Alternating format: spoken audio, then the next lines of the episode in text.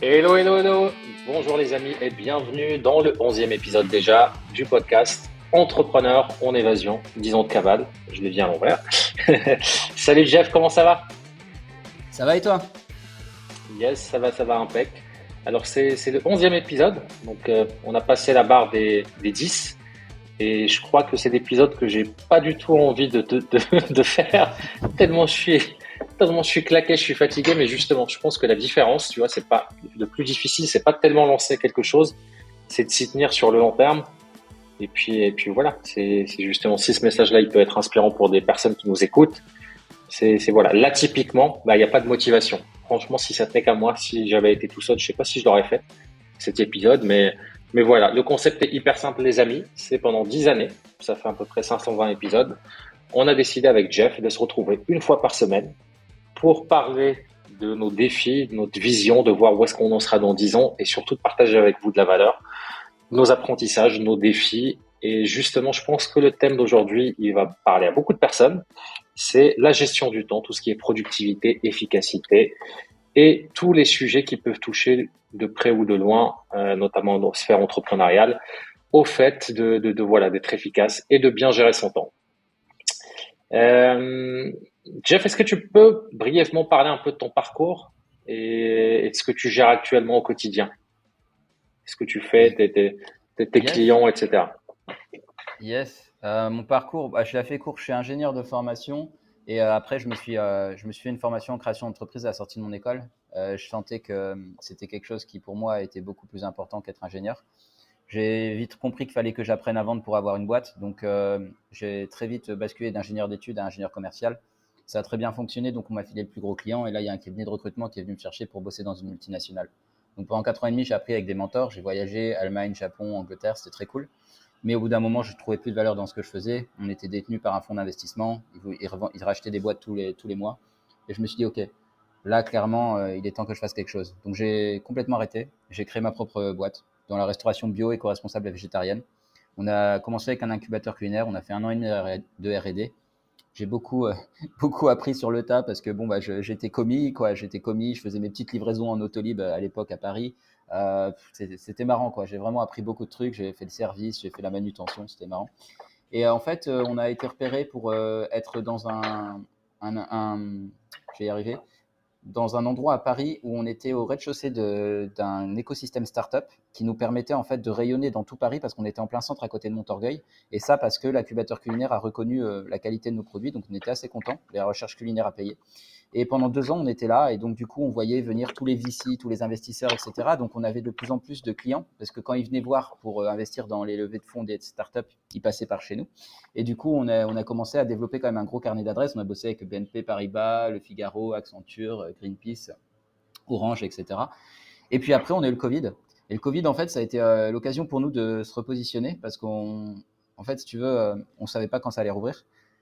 Euh, et, en fait, quand ça a rouvert, ben, concrètement, euh, j'ai réfléchi, je me suis dit, OK, c'est cool, mais euh, c'est plus ce que je veux faire. là, clairement, il va, il va falloir pivoter. J'en ai marre de ouvert, fermé avec le Covid, ça me saoule. Je veux une activité complètement libre où je peux être libre géographiquement à faire ce que je veux. Donc, j'ai recentré mes capacités, vente, entrepreneuriat, dev perso. Ça m'a permis de me lancer sur le, sur le secteur où je suis aujourd'hui, à savoir le secteur qu'on appelle le secteur du closing, qui est en fait un secteur dans lequel je vends pour des clients, des programmes qui sont centrés toujours sur des choses que j'aime, à savoir entrepreneuriat, dev perso, investissement. Euh, et voilà, voilà où j'en suis aujourd'hui. Là, je travaille pour deux très gros clients et euh, ça se passe très bien. Et, euh, et voilà. Yes, je te pose la question justement pour qu'on puisse comprendre un peu la sphère de ce que tu fais, ce que je fais pour les personnes qui n'auraient pas suivi les, précédents, les précédents épisodes et pour qu'on comprenne aussi à quel point, bah, voilà, sur notre parcours et tout, on, peut être touché par des grands défis en matière de gestion du temps et de productivité. Donc moi, parcours essentiellement, euh, enfin, moitié de parcours euh, dans, dans, en tant que cadre commercial, etc. Allez, ça, ça fait très bien de le, background sonore avec euh, l'île Maurice et des oiseaux euh, exotiques. ah mais j'en peux plus ici, mec. Attends, je vais fermer la fenêtre, mais j'en peux plus. Tu t'imagines pas le bruit? Je dors avec des boules qui tous les jours. C'est incroyable. Ouais. C'est incroyable. Même la nuit? Ça n'arrête pas. Même la nuit. Yann? Ah mais même la nuit. Surtout la nuit. Non, pas les oiseaux, pas la nuit, mais la, nuit, j'ai droit aux voitures. T'inquiète. Il y a, y a, du bruit tout le temps sur cette île. Attends, bouge pas. Hmm. Yes. Et du coup, moi, donc mon parcours, c'est, euh, voilà, essentiellement, j'ai été dans, dans ce qu'on appelle le business développement. Donc, j'ai été cadre commercial, j'ai terminé responsable des ventes, géré des équipes commerciales, et après, bon, bah, dans l'entrepreneuriat, avec euh, plusieurs projets. Le dernier qui est Goodbye Comfort Zone, et là aujourd'hui, j'ai un projet qui est Veramers, où on utilise le jeu pour accompagner des organisations et des individus et des entrepreneurs pour puiser dans le pouvoir de la gamification dans la vraie vie pour atteindre leur objectif, pour s'amuser sur la route et pour rester alignés avec leur vision tout en tout kiffant voilà sur la route. Euh, je pense qu'avant qu'on démarre un peu notre échange, il serait important de définir un peu ce que c'est que la productivité. C'est, pourquoi ça veut, pour toi, ça veut dire quoi être productif? Euh, C'est une bonne question. J'irais faire euh, faire ton travail de manière la plus optimale possible, à savoir euh, rapidement et de manière efficace, en fait. Ouais, bah, la productivité, c'est.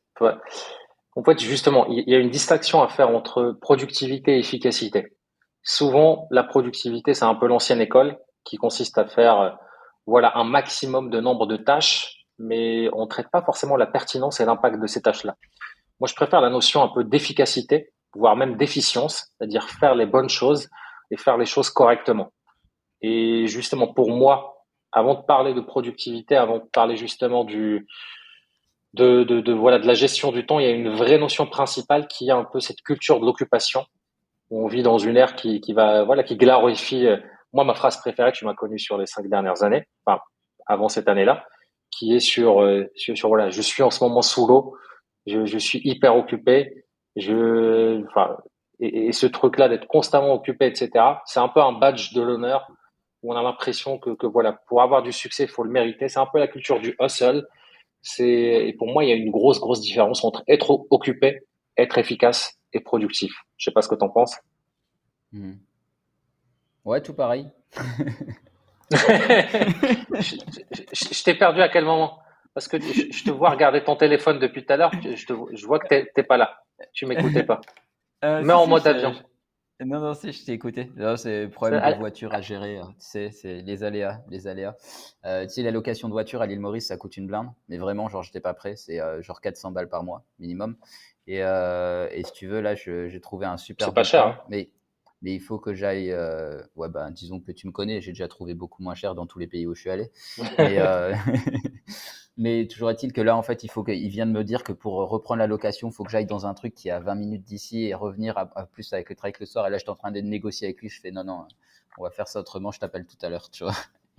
Donc, euh, ah pourquoi j'étais. Pas... bon, on parlera pas de, de, prix, mais je crois que 400, 400 euros, c'est pas du tout cher. Surtout en plein mois d'août.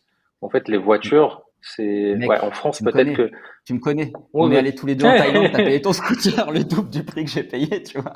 Oui, mais après ça, les pays d'Asie, c'est vrai que c'est euh, d'autres tarifs.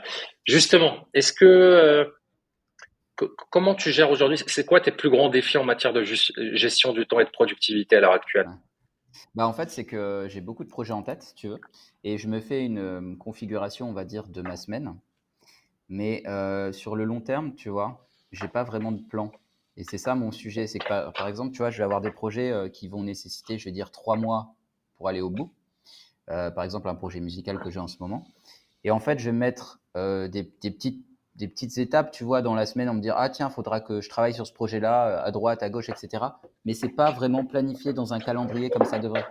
Alors que la bonne manière de faire, je pense, ce serait de se dire ok, à trois mois je veux ça, ok, donc à un mois je dois être là, ok, donc à une semaine je dois être là, donc à un jour je dois être là. Et là, tu commences à mettre en place des actions, tu vois.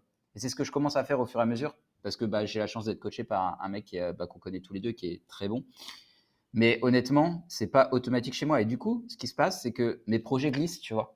Donc, quand c'est pour le boulot au quotidien, oui, c'est OK parce que bon, bah là, c'est une habitude, c'est une routine, tu vois. Je sais que tel jour, je vais me former, tel jour, euh, je vais faire tel truc, etc. C'est OK. Mais quand j'ai d'autres projets qui se rajoutent, j'ai pas le calendrier pour faire tout rentrer. du coup, ça glisse tout le temps, en fait. Ouais, c'est un vrai challenge. Les personnes aussi que j'accompagne et, et, et moi-même, souvent, avant même de parler de gestion du temps, là, il y a un vrai truc, en fait, de choix tu vois, de, de, de prioriser, d'avoir une direction et surtout de savoir. Moi, j'ai un challenge qui est qui est un peu semblable, mais qui est ne pas m'épuiser et ne pas tomber dans le burn-out. Parce que moi, j'ai tendance à être hyper efficace. Et être hyper efficace, parfois, c'est comme courir un 100 mètres. Sauf que notre parcours sur, sur 90 jours, sur une année, sur plusieurs années, bah, c'est un, c'est un marathon, en fait, qu'on va courir. Et on a souvent cette tendance-là, et j'ai cette tendance-là de me dire, bah, attends, regarde la dernière semaine ce que tu as fait. C'est ça, en fait, la norme. Bah oui, mais non, c'est un 100 mètres. Maintenant, il faut te reposer. Et euh, tu ne pourras pas courir à ce rythme-là sur 42 km. C'est vraiment un truc qui est exceptionnel et tout. Et pour moi, c'est un véritable enjeu. Et je pense que toi, je sais pas si, si tu as des techniques un peu, comment tu as réussi un peu, tu quelque chose de concret un peu à partager sur comment tu as dépassé ça ou comment, c'est quoi pour toi le top 3 de, de hacks, de, d'astuces, de, de méthodes qui ont complètement changé ta productivité? Euh, alors, la mise en place de routines matinales, ça c'est le number one de tous les temps. Franchement, maintenant, ça va faire euh, trois mois que je me suis enregistré ce qu'on appelle un manifesto. Donc en fait, je me suis enregistré des affirmations positives pendant près de 15 minutes sur un fond sonore qui d'une musique un peu épique. Et en fait, tous les matins, depuis trois mois, je l'écoute. Et ça commence à travailler dans mon subconscient. Tu vois, la dernière fois, j'étais en train de répéter des phrases je savais pas d'où elle venait. Après, je réfléchis, je fais Ah, mais oui, c'était dans le manifesto que j'ai enregistré. Et tu vois des, trucs sur comment je me vois dans 5 ans, euh, quel type de personne je suis, euh, comment je, gagne de l'argent, comment j'investis, quel type de coach je suis, etc. etc. Et en fait, euh, ça vraiment, ça a été game changer. Donc, cette partie manifesto, plus la partie sport et douche froide le matin, ou que j'essaye de faire tous les jours, tu vois. Douche froide sans problème, sport. Allez, en trois mois, j'ai peut-être sauté trois séances, tu vois. Mais du coup, euh, tout ça, ça m'aide vachement. Les routines, vraiment, euh, je, pense que sans, je serais pas où j'en suis aujourd'hui euh, et j'aurais pas le succès que j'ai réussi à avoir rapidement sur, la, sur ce que je fais aujourd'hui. en, quoi c'est lié pour qu'on puisse comprendre à la gestion du temps et à ta productivité quotidienne? En fait, ça met ton cerveau dans des conditions de surhomme, en gros. C'est, tu te réveilles. Là, par exemple, ce matin, exemple parfait. J'ai dormi que 3 heures l'état dans lequel j'étais, c'était une catastrophe. J'aurais rien fait de ma journée, j'aurais euh, procrastiné, ou alors si j'avais pas procrastiné, j'aurais pas été dans un état, en tout cas, même avec les clients que j'aurais appelés, j'aurais pas été au top, tu vois. J'ai fait ma routine.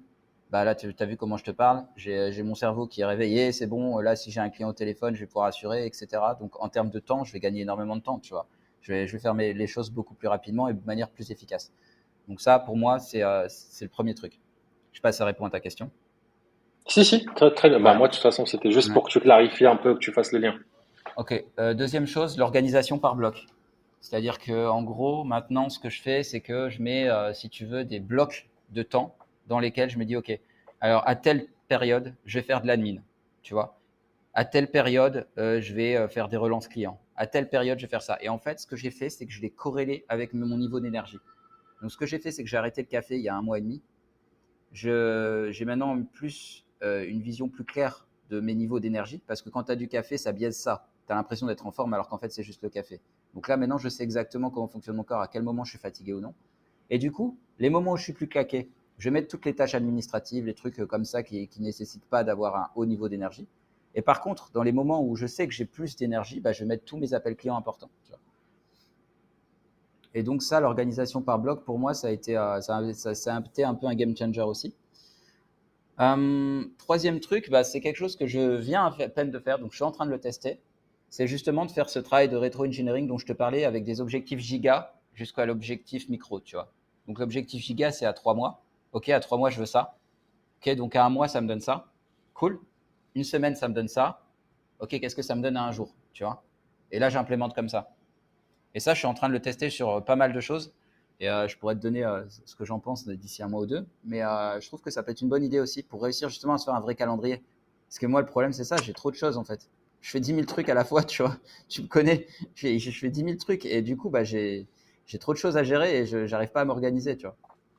Yes, ouais, complètement. Alors, justement, pour compléter un peu ce que tu viens de partager, moi, il y a un truc vraiment qui a été game changer que j'utilise depuis, depuis ma, ma carrière corporate, cadre, etc., qui est la méthode de Eisenhower, qui est une matrice urgent important.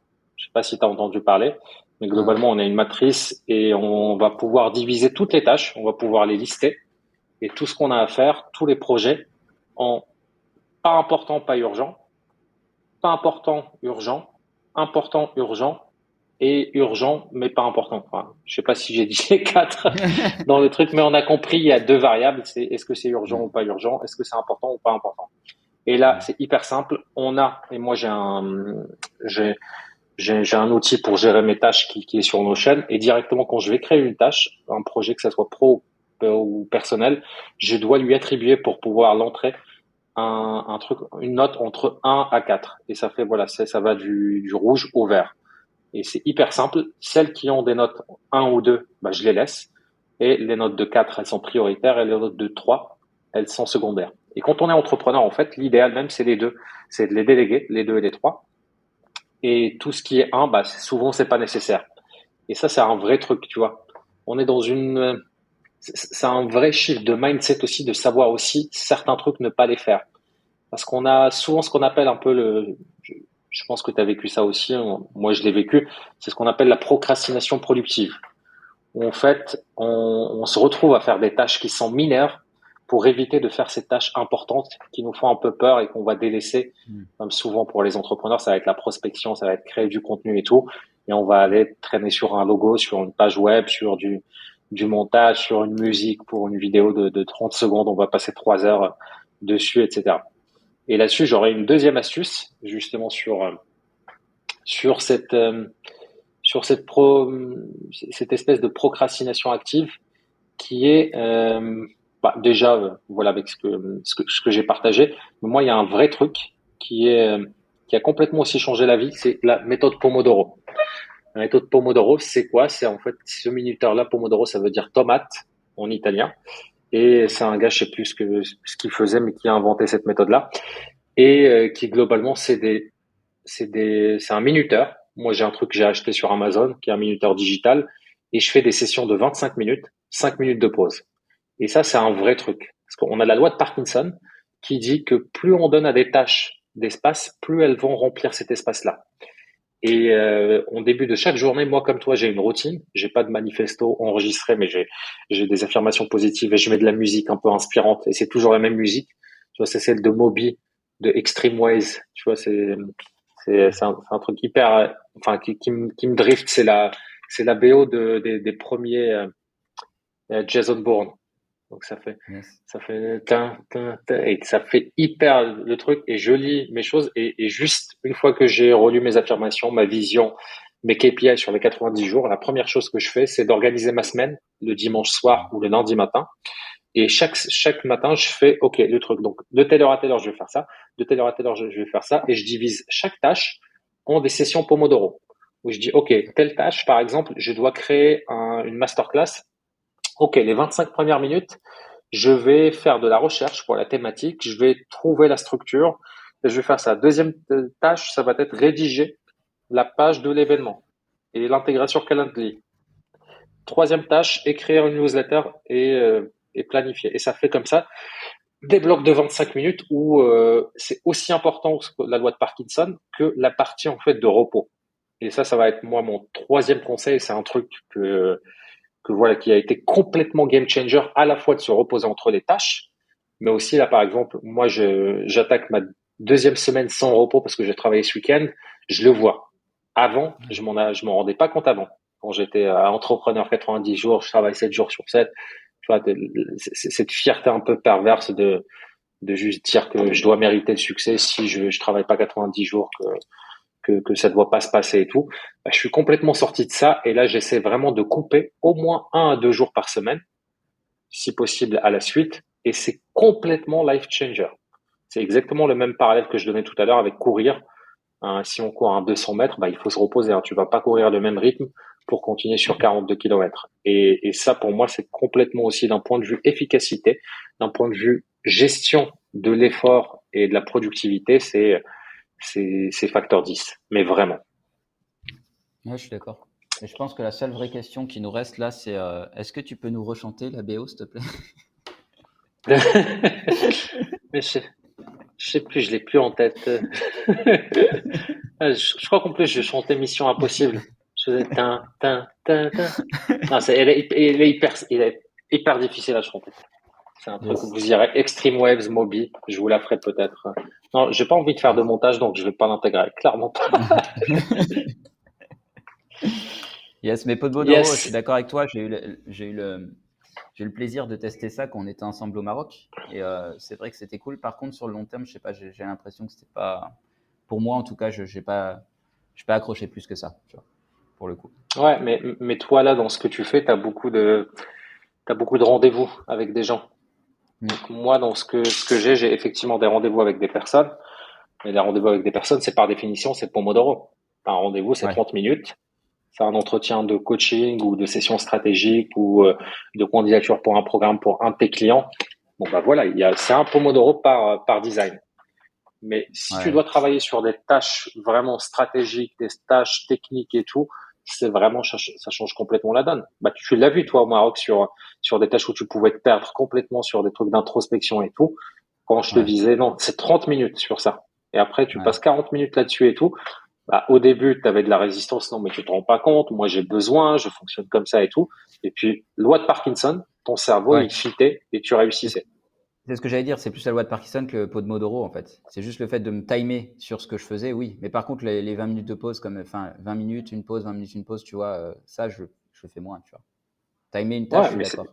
Mais, euh, mais, euh, les espacer en mode Pomodoro, je suis moins, enfin, pour moi en tout cas ouais, après, c'est scientifique. Hein. Il y a vraiment, j'ai pas les études ou un truc comme ça, mais j'ai fait quelques petites recherches avant cet épisode. Il y a vraiment énormément d'études. Même normalement, je viens de me rendre compte parce que moi, je fais des trucs de Pomodoro de 45 minutes. Et en fait, je me, normalement, la vraie durée maximum optimale pour rester focus, pour euh, rester de maximum efficace, ça serait a priori 25 minutes maximum sur, euh, sur des tâches. Donc, euh, je suis en train de, de réfléchir à me challenger comment, comment revoir aussi mon organisation quotidienne. Ouais, 25, c'est chaud pour moi parce que j'ai des appels qui durent quelquefois plus d'une heure en vrai.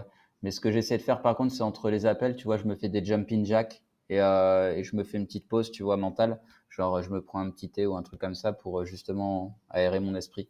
Mais je peux pas, avec, mon rythme actuel. Non, les appels, tu peux pas. Ouais. Les appels, tu peux pas. En fait, c'est pas c'est pas dedans. C'est pour euh, tu fais de l'administratif, tu fais un truc, tu dois créer une présentation, tu dois faire un truc, une page de vente, tu dois écrire un livre typiquement. Hmm. Voilà, et tu te dis ok, je, je, vais écrire, je vais écrire en 25 minutes, je vais écrire 500 mots, je me repose 500 mots, ok, j'en fais euh, comme ça 1000 par jour en deux sessions, en matinée, etc. Et ça revient à un autre truc qui est justement lié avec tout ça, qui est le je sais pas comment l'appeler en français, mais euh, manger le crapaud. C'est, euh, j'avais, j'avais lu avaler le crapaud. Ouais, c'est un livre qui était, euh, je, je me rappelle plus du titre de livre, mais je crois que c'est en français, ça devait s'appeler quelque chose comme avaler le crapaud. Et l'idée principale derrière ce, derrière ce livre, c'est de commencer sa journée avec les tâches les plus difficiles qui nous prennent le plus d'énergie mentale parce que c'est comme un jeu vidéo, notre personnage principal, en début de journée, on a une barre de décision, on a une barre de volonté, et plus la journée avance, plus cette barre, on va la grignoter. Et typiquement, on commence sa journée, on est sur TikTok en train de regarder des trucs et tout, on s'en rend même pas compte, mais on a, avant même de sortir du lit, on a peut-être grillé 25% de notre, de notre énergie mentale. Et l'idée d'avaler le crapaud, c'est souvent on est tenté de dire ok, je commence par ces petites tâches là, répondre à cet email, ça va me mettre deux minutes, euh, faire ce truc là, ce commentaire, ça va me prendre une minute, faire ce truc là, et en fait, quand on va arriver à la tâche, aux tâches vraiment importantes et tout, et qu'on est euh, fin de matinée, fin de journée, bon, souvent on va les, procrastiner, on va, enfin, on va les délaisser pour après et commencer sa journée aussi. Donc, on a vu comment on priorise sur du long terme avec la matrice de important, urgent. Mais sur la journée, pour moi, c'est un vrai truc où toujours je vais essayer de commencer la matinée par le truc qui me prend le plus d'énergie. Typiquement, moi, ça va être, par exemple, l'écriture. Créer un post, le rédiger, tourner une vidéo, euh, faire un truc un peu marketing, de copywriting, etc. Je vais toujours commencer par ça.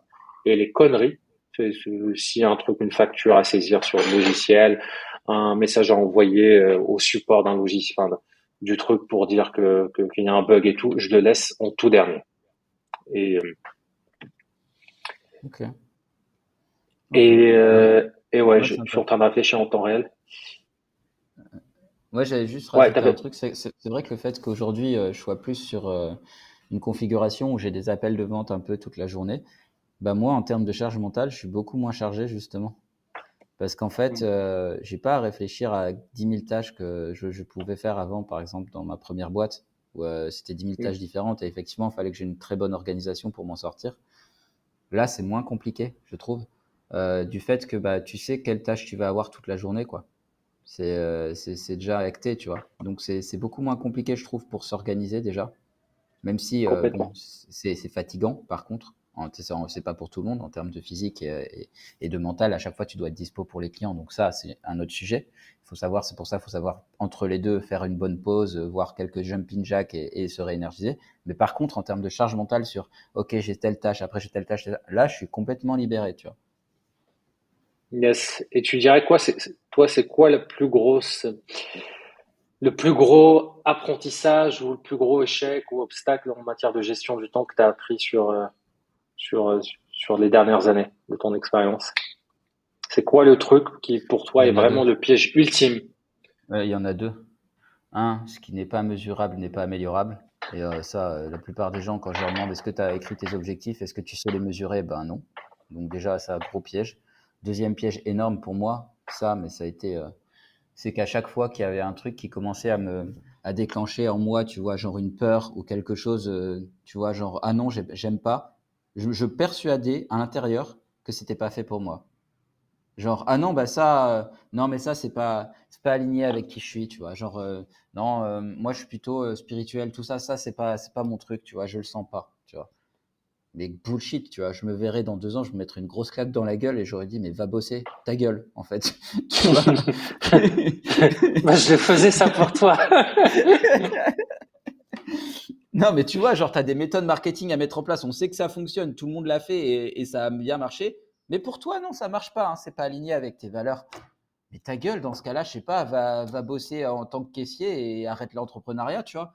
Enfin, et je te jure, quand je repense à ça, je me dis, mais ouais, j'étais loin. Des tu, Parles, tu parles comme moi. Tu parles comme moi maintenant. ah non, mais j'étais loin des fois. Hein. je te jure. Yes. Là, c'est un vrai sujet aussi qu'il faudra aussi qu'on traite, qui est celui du mindset. C'est-à-dire que là, on a traité de la technique, peu importe les meilleures techniques, les meilleurs outils, Pomodoro, etc., Eisenhower, ce qu'on veut. Mais en fait, il y a un vrai truc de mindset. Et souvent, tout ce qui est efficacité, productivité, gestion du temps, il y a de la vraie résistance mentale il y a, on met la notion de, de, charge mentale, surtout chez les entrepreneurs. C'est un truc qui est très flou qu'on commence un petit peu à documenter et c'est pas du tout lié. On, on, souvent, on confond ça avec la charge de temps, mais c'est pas du tout deux heures sur une tâche. Ça peut être beaucoup plus simple que une minute sur certaines tâches. Et souvent, ça vient un peu de tout ce qui est syndrome de l'imposteur, euh, croyances limitantes, euh, truc un peu résistance interne au changement, à faire des nouvelles choses qu'on n'a pas, peur de l'échec, euh, aller s'investir dans un truc qu'on connaît pas et se dire bah oui mais si je fais ça etc peur du regard des autres qu'est-ce qu'on on va en dire si ça marche pas etc je vais aller procrastiner euh, je, je, vais aller euh, euh j'en perds mes mots tellement je suis je suis cravé non je vais aller non c'est pas procrastiner je vais aller prospecter des gens bah, qu'est-ce qu'ils vont penser de moi, etc. Ils vont dire, et, et, je le vois ça avec mes clients, surtout quand on démarre au début, et je travaille énormément ça avec eux, c'est qu'on euh, sur, sur mes mentorés, sur des entrepreneurs qui sont dans le programme d'accélérateur, et, et c'est un vrai truc, tu vois, le mindset, le jour où on fait un shift, tout devient c'est hyper fluide et, et les techniques, les tactiques et tout, ça, ça. Alors, je sais que c'est pas sexy, c'est pas ce qu'on attend quand on cherche. On va écouter un podcast, on veut vraiment des trucs qui sont vraiment actionnable. On veut alors utiliser Asana ou Notion, ClickUp hmm. est mieux que ça, etc. Mais en vrai, la notion de mindset est déjà travaillée un peu ces résistances, ces trucs-là, c'est c'est 80% de l'équation. Bah moi j'ai été un cas d'école là-dessus. Hein. Quand tu, tu, me vois il y a deux ans et aujourd'hui, euh, enfin en termes de mindset, c'était euh, c'est le jour et la nuit, tu vois.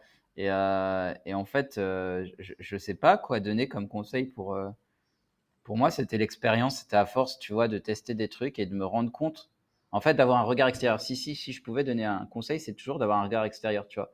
moi, je suis pour le coaching. Je trouve que beaucoup de gens devraient prendre des coachs. Au début, ça peut coûter un peu cher, mais euh, bon, c'est toujours bien d'avoir un regard extérieur parce que c'est là que tu peux te rendre compte que tu fais, tu vois, que tu te racontes du bullshit et tu t'en rends pas forcément compte quand tu es seul. Tu crois à ton bullshit quand tu es seul. Genre, tu te dis, ok, ouais, bah non, c'est pas fait pour moi, c'est pas fait pour moi, tu vois. Et du coup, tu, tu switches complètement et tu te perds, tu vois. Mais quand tu quelqu'un à côté qui te dit, mec, ok, c'est pas fait pour toi, mais il y a ça, ça, ça, ça, ça. Et tu fais, ok, en fait, je me dis de la merde. Et que ça, ça arrive genre une dizaine de fois dans le mois. Au bout d'un moment, tu dis, ok, peut-être qu'il y a des choses à réfléchir quand même. Yes. Et c'est vrai, hein, quand on y pense, toutes les résistances qu'il y a, c'est-à-dire moi quand j'échange avec des débutants, des entrepreneurs débutants, ils sont, c'est des résistances qu'on avait nous aussi il y a, il y a 5-10 ans. C'est-à-dire tu lui dis c'est quoi ta vision, c'est quoi ton objectif dans 12 mois.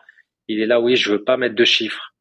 On revient à la peur de l'échec, on revient à la peur de réussir, on revient à la peur d'être déçu. C'est vraiment des trucs qui sont hyper basiques et on peut même pas traiter des vraies problématiques d'efficacité. Les gens, ils veulent des équations magiques au niveau 4 alors qu'ils sont bloqués au niveau 1. C'est comme celui qui commence à se former pour, euh, je vais dire n'importe quoi, mais euh, quelqu'un qui est là, comment euh, comment recruter, comment investir avec sa startup alors qu'il fait même pas son premier euro de chiffre d'affaires. C'est pas des problématiques encore qui sont posées à ta question. Et dans la productivité, dans l'efficacité, c'est pareil. Première des choses et à faire, c'est voilà, si, si on devait vraiment donner un timeline, c'est prioriser, c'est choisir, c'est de sortir. C'est pas parce que tu passes 10 heures derrière l'écran de ton ordinateur euh, 7 jours par semaine que tu es sur la bonne voie. Ouais, ça. Première étape ou étape zéro, c'est de choisir ces actions-là avec la matrice de important. Et important, ça veut dire quoi? Important, c'est étape numéro. Alors, j'ai dit étape zéro, mais il y a étape moins 1. Étape moins 1, c'est quoi ma vision C'est quoi mon objectif? Et vraiment, et tu fais une V1. Si tu bloques absolument sur définir une vision, sur euh, cette peur de l'échec et tout, dans le document, tu mets vision ou objectif V1 sur 100. Voilà. Et après, la semaine prochaine, V2, version 2, version 3, sur une centaine de versions. Et ça débloque complètement ce syndrome un peu de, du perfectionnisme, de, tu sais, de l'ikigai, qu'on comprend mal. Euh, je dois trouver ma mission de vie et je lis le livre, je, je réponds aux exercices et, ça ne doit plus changer à vie. Alors que non, l'ikigai, le vrai concept, c'est en fait un truc qu'on trouve plutôt en fin de vie et qui est que l'expérience ne se transmet pas, elle se vit. Et en fait, tant qu'on n'a pas de chemin, si on n'a pas un GPS et qu'on marche dans une forêt, bah, on est perdu, on va faire des ronds. Point barre. Faire une, vision, une destination, ça ne veut pas dire qu'on doit s'y tenir ou qu'on doit la réussir absolument ou qu'on est un loser si on la réussit pas.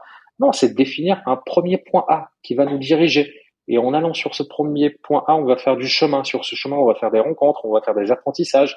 C'est un peu cet exemple-là d'aller à la salle de sport et de commencer à intellectualiser et de chercher des outils, de regarder, tu vois. Si vous êtes débutant et que vous bloquez complètement sur le fait de vous fixer un peu des priorités, des objectifs, voyez-vous comme ça.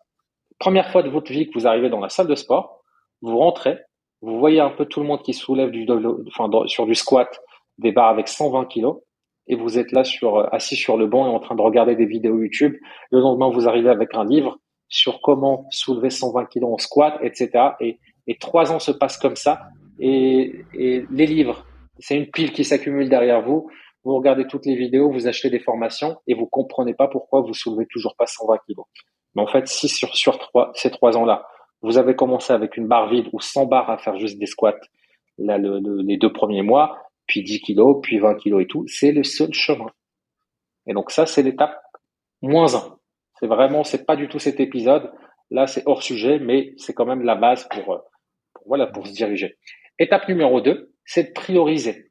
C'est ce qu'on avait dit important, urgent, etc. C'est important par rapport à quoi? Par rapport aux résultats que ça va me procurer. Je suis entrepreneur, je suis freelance si j'ai pas une association loi 1901, l'objectif principal, les points d'expérience dans mon jeu entrepreneurial, c'est le CA, c'est le chiffre d'affaires, c'est les revenus pour que j'en puisse en vivre. C'est ce qui reflète aussi l'impact que j'ai et ce que je délivre et la valeur que je délivre à mes clients. Et pour moi, c'est l'ingrédient numéro un à dire, OK, est-ce que cette tâche-là, sur une échelle de 1 à 10, à quel point elle va vers ce résultat-là? À quel point c'est important? De l'administratif, bah, c'est peut-être 3 sur 10. faut quand même le faire, c'est pas zéro. Mais c'est pas celui, euh, toute façon, t'as pas d'argent, t'as pas d'administratif. La vente, 10 sur 10. Mais bien évidemment, hein, tous les formateurs, tous les trucs, qu'est-ce qu'ils vous vendent? La nouvelle méthode qui vous permet de pas prospecter, de pas parler à des clients, et puis de rouler en Ferrari et de faire des cryptos et de travailler une heure par semaine. Et en fait, qu'est-ce que vous faites? Vous êtes encore sur le bon en train de lire un, nouveau livre bullshit, alors qu'en fait, vendre, c'est aller essayer de soulever la barre. Et, et, c'est ok de se dire c'est pas pour moi, etc. Mais à un moment donné, il faut être cohérent avec ce qu'on veut faire. Et on n'a rien à faire dans l'entrepreneuriat si on veut pas aller apprendre, que ce soit désagréable, comme on n'a rien à faire dans le sport si on veut pas avoir des courbatures. Mais y a un truc et ensuite, c'est toutes les techniques qu'on a vues. Ouais. Il y a un truc hyper important là-dessus, euh, c'est qu'en fait, euh, c'est très, très, très, très, très bénéfique de connaître le fonctionnement de son cerveau. Parce que quand tu connais pas le fonctionnement de ton cerveau, tu crois que c'est toi qui décides que ça t'aime pas ou ça t'aime. Que dalle. Ton cerveau, il est habitué à économiser des calories. Donc tout ce qui est nouveau pour lui, il va te générer un cocktail dans ton cerveau chimique qui va faire que tu n'auras pas envie de le faire, quoi qu'il arrive. Donc en fait, l'idée, c'est qu'une fois que tu as l'habitude de ça, tu sais que ça, c'est automatique et c'est pas toi, c'est pas qui tu es à l'intérieur, c'est juste ton cerveau qui veut économiser des calories. Et quand tu passes du coup cette difficulté de le faire quand même, bah, il y a ce qu'on appelle la courbe d'apprentissage. Donc au début, ton cerveau va continuer à chaque fois à, faire ça. Et puis au bout d'un moment, ce sera devenu habituel pour toi. Ça va passer dans une autre zone du cerveau. Tu n'auras plus ce cocktail de, un peu négatif qui va te faire te sentir mal, qui va te faire avoir la peur, tu vois. Et là, ce sera OK en fait. Et pour toute nouvelle action, c'est ça. Et tant que tu l'as pas compris, eh ben, tu as l'impression que c'est toi, c'est pas aligné avec tes valeurs, c'est ceci, c'est cela. Bullshit. C'est juste ton cerveau qui fonctionne comme ça. Mmh, complètement, complètement. C'est un peu comme. Euh, c'est il y a deux concepts derrière ce que ce que tu viens de dire. Il y a un concept qui vient un peu de tout ce qui est euh, spiritualité New Age et ce truc-là, je, je, ne sais pas qui l'a sorti, mais je sais qu'on a eu cette discussion-là, toi, sur les dernières années énormément. Mais avec oui, quand c'est aligné, quand je suis dans mon système de valeurs, tout doit être fluide. Euh, frérot, ça veut dire que tu es dans ta zone de confort. Ton cerveau, quand c'est fluide, ça veut dire qu'il fait exactement ce qu'il a toujours su faire. Et ce qui n'est pas par essence facile, c'est juste connu pour lui. C'est un chemin, c'est comme une, une forêt vierge. Tu as un chemin, plus tu vas passer par ce chemin-là, plus ça donne un sentier.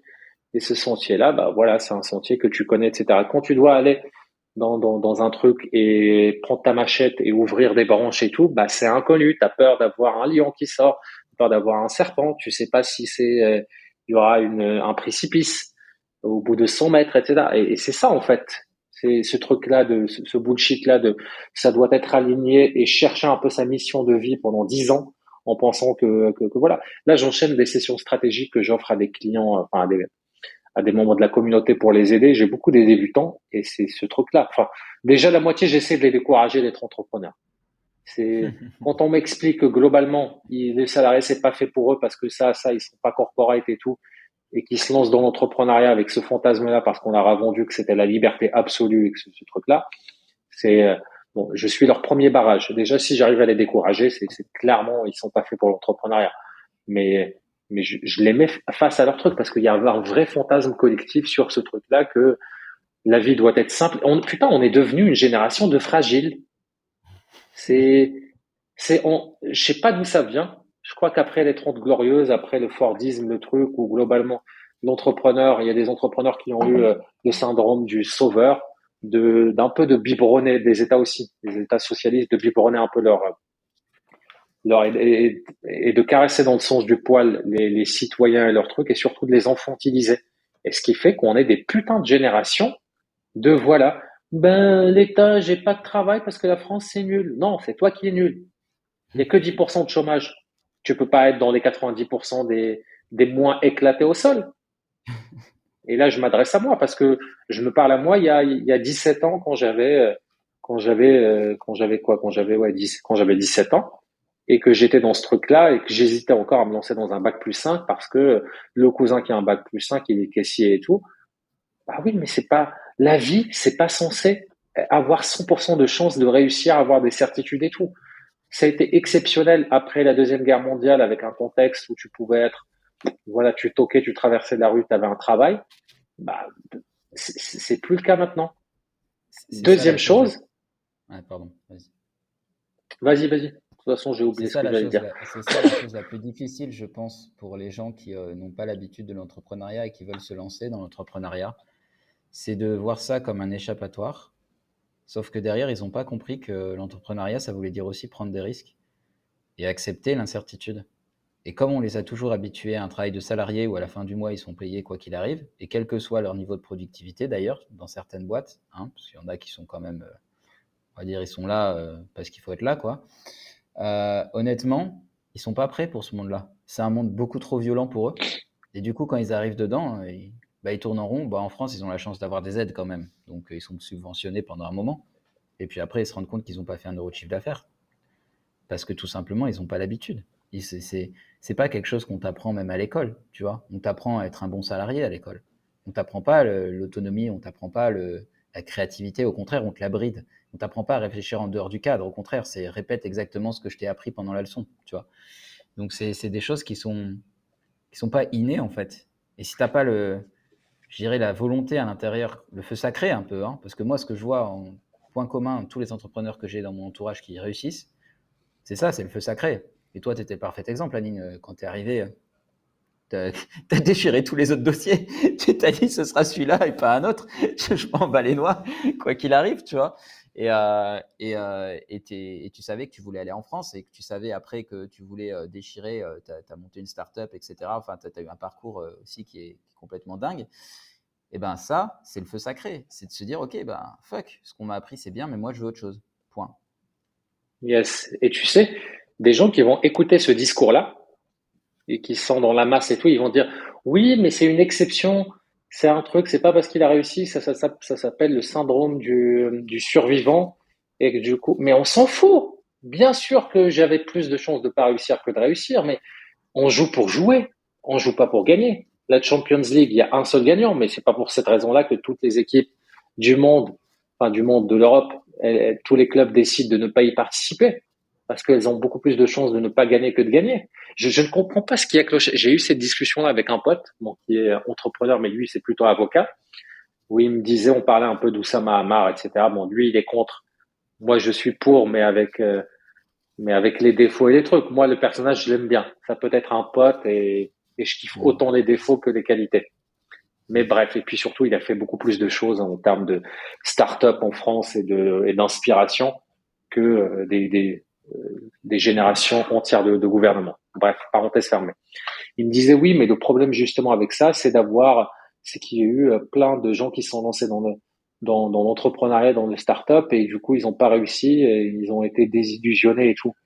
J'ai fait, mais de quoi on parle là? C'est-à-dire quoi? C'est quoi ta solution alors euh, euh C'est quoi? C'est trouver un truc qui où il y a 100% de chances de réussir? Je, je ne comprends pas l'équation en fait je ne sais pas ce qui, cloche, dans cette maladie collective, dans ce virus-là, de vouloir en fait que la vie soit juste, que les efforts soient systématiquement mesurables à l'avance et qu'on soit sûr à 100% de leurs résultats, de ne pas accepter la compétition, de ne pas accepter des aléas de la vie, de ne pas accepter la saisonnalité de la vie, les hauts, les bas, ce, ce truc-là, et de vouloir, je ne sais pas ce qu'on s'est mis dans la tête. On parle de précarité quand on est entrepreneur, c'est-à-dire précarité, ce mot-là. Mais c'est la vie. La vie est précaire. Mais bordel, demain, il y a un... là, je suis à Bali. Et je crois qu'il y a eu un tremblement de terre cette nuit parce que j'ai senti un peu des trucs. Euh, alors c'est soit ça, soit il y a un gros qui a dansé au à l'étage au-dessus de moi. mais mais voilà, ça arrive hyper souvent. Il y a un volcan qui est en activité et tout. Bah demain peut-être il y aura pas de prochain épisode la semaine prochaine. Euh, bah Anine, vous avez vu le tsunami, le volcan, il est parti. Ça fait partie de la vie. C'est précaire. Ouais, bah écoute, c'est un plaisir aussi. J'ai bien vécu, t'inquiète pas. ouais, non, je, suis d'accord avec toi. En fait, euh, on a, on a peut-être. C'est vrai que cette idée-là, elle, elle est, intéressante, celle que tu. Bon, toi, tu t'as mis ça sur le dos, peut-être euh, du socialisme, des Trente Glorieuses, etc. Mais elle est intéressante, cette idée.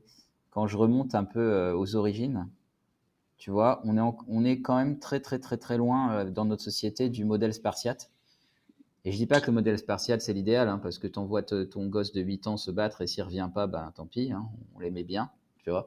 Mais, je veux dire, euh, on est quand même, c'est vrai, dans une société où on, est un peu euthanasié, tu sais. On est un peu, tu vois, genre, euh, on nous enlève un peu la volonté, je trouve, dans cette société, et on est moins.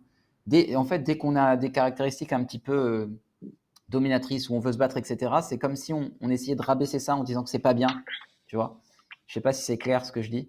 Et euh, j'ai l'impression qu'on met pas en valeur ce côté conquérant, justement, qu'avaient peut-être un peu plus nos ancêtres, qui fait qu'on est là aujourd'hui d'ailleurs, hein, parce qu'on va pas se mentir, la vie, c'est une compétition. Hein. Déjà, le fait qu'on soit en vie, c'est une compétition. C'est que dans les spermatozoïdes, on a gagné, tu vois. Ça, c'est la première chose.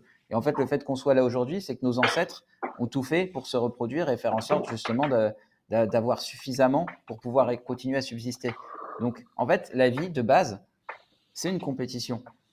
C'est la sélection naturelle, tu vois. Alors après, on peut la, sélection naturelle, on peut la travailler euh, à notre avantage. Mais euh, je pense que ce côté un peu compétition, tu sais, ce côté un peu challenge, euh, vouloir vraiment aller chercher ses objectifs, j'ai l'impression que c'est diminué dans notre société au lieu d'être mis en avant. Tu vois Et je sais pas ce que tu en penses, mais du coup, je pense que ça a un impact direct, en fait, sur, nos, bah, sur les jeunes générations même. Ouais, c'est. Il y a cette façon-là de la voir, de, voir, mais en fait, c'est. Je ne pense pas que ça soit diminué dans la société. Je pense que ça, ça soit un effet pervers de tous les progrès technologiques qu'on ait fait en matière de bien-être, de santé, de confort, et qui fait que l'effet pervers de ça, bah, c'est qu'on devient un peu plus fragile. C'est-à-dire, c'est un peu comme pour la santé. Quand on est, on a un, meilleur système de santé, de la meilleure prévention, de, la vaccination, ce type de choses, on a moins de maladies. Mais le jour où, euh, où voilà, par exemple, bah, moi, tous mes potes, moi, j'ai grandi au Maroc, j'ai, je buvais de l'eau du robinet, euh, l'eau des lacs, etc. Je jouais avec, euh, on, on, tombait par terre. Il y avait une plaie qui s'ouvrait, on mettait, on mettait du sable dedans et on, et on allait recourir. Et tous mes potes, que dès qu'on voyage, toutes mes ex, euh, dès qu'on va à Bali, etc., tout le monde tombe en panne. Tout, tout le monde tombe en panne. Oui, quelque part. Tout le monde tombe malade. Je, je suis jamais tombé malade parce que mon système immunitaire, bah, il a déjà travaillé quand j'étais gosse.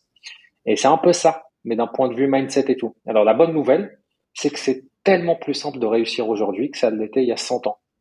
Déjà, on a accès à tout, tout ce qui est savoir, etc. C'est hyper hyper accessible, tout ce qui est outils, tout ce qui est bah, le, droit de le faire. Hein. parce qu'il y a un siècle et un truc comme ça, tu es paysan, tu fais partie de tête casse, tu fermes ta gueule et tu vas faire tes récoltes de, de blé et de riz. Il n'y a pas de je, je, veux devenir roi ou je veux devenir euh, marchand ou un truc comme ça. C'est c'est impossible si c'est pas limite héréditaire.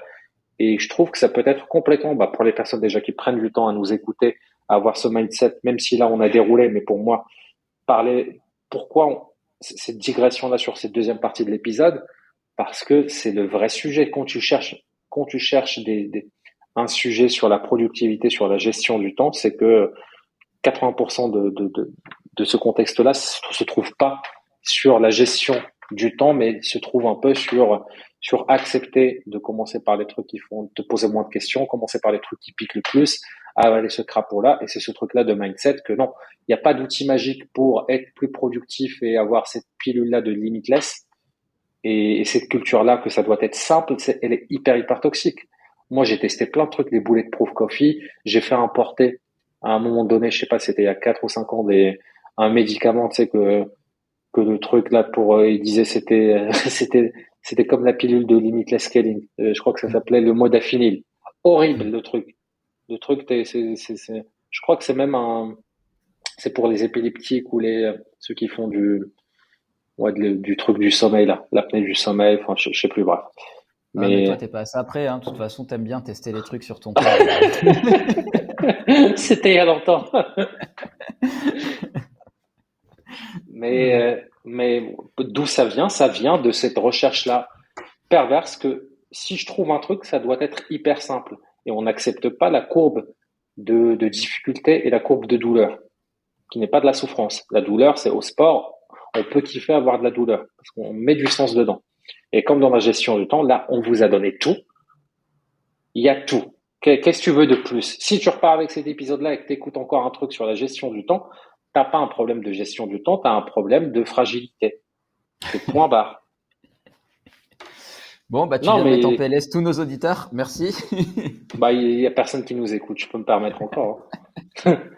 dans, dans cinq ans, quand on refera un épisode sur la productivité, je serai un peu plus diplomate. Mais franchement, si quelqu'un écoute jusque-là, franchement, déjà, envoie-moi un message sur, sur Insta ou un truc comme ça, je, on va boire un café. Hein. Pour savoir qu'est-ce qui hein qu'est-ce qui a mal tourné dans ta vie pour que tu écoutes un épisode avec deux mecs qui sont fatigués, qui, jusqu'à 50 minutes qui sont nobody? Alors, soit tu nous écoutes et là, on est dans 7-10 ans et, et là, euh, ce qu'on a fait, c'est tellement exceptionnel que là, tu cherches des, des clés de mystère de l'univers dans ce qu'on a dit il y a, il y a 10 ans en arrière.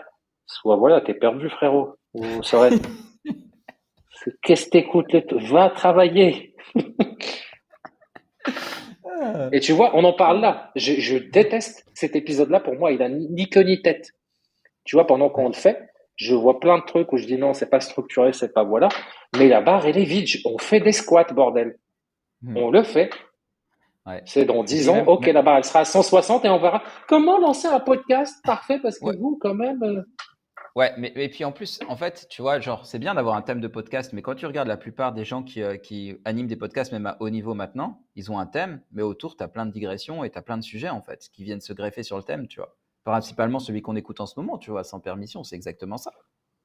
Oui, oui, mais ça n'a rien à voir. Ça, c'est des exceptions. Et c'est, t'écoutes sans permission pour Oussama Hamar ou pour Yomi. Tu l'écoutes pas pour euh, les sujets. Mais 99% ah, des autres, des autres podcasts, tu tapes un mot-clé, tu cherches un truc, moi, par exemple, tous les podcasts que j'écoute, franchement, si je tombe sur un podcast comme le nôtre, je, je zappe. Mais ça m'aide pas. Tu me parles de gestion du temps et tu m'engueules pendant 20 minutes. euh, bon. C'est avec amour. Bisous. bon les amis, ce fut un plaisir. Euh, bah écoutez, on se retrouve la semaine prochaine. S'il y a un message principal à retenir de cet épisode-là, c'est voilà, il y a les tactiques, il y a les techniques, il y a le truc, mais la vraie question, quand on parle de gestion du temps, de réussir, d'aller plus vite, etc., c'est vraiment d'accepter cette courbe de la douleur, qu'il n'y a pas de méthode magique qui permet de maximiser les bénéfices tout en minimisant la douleur. La vie est un jeu. Ce jeu-là, on peut s'amuser sur la route. Douleur ne veut pas dire souffrance. À la semaine prochaine, les amis. C'était Aline et Jeff pour 10 ans carade.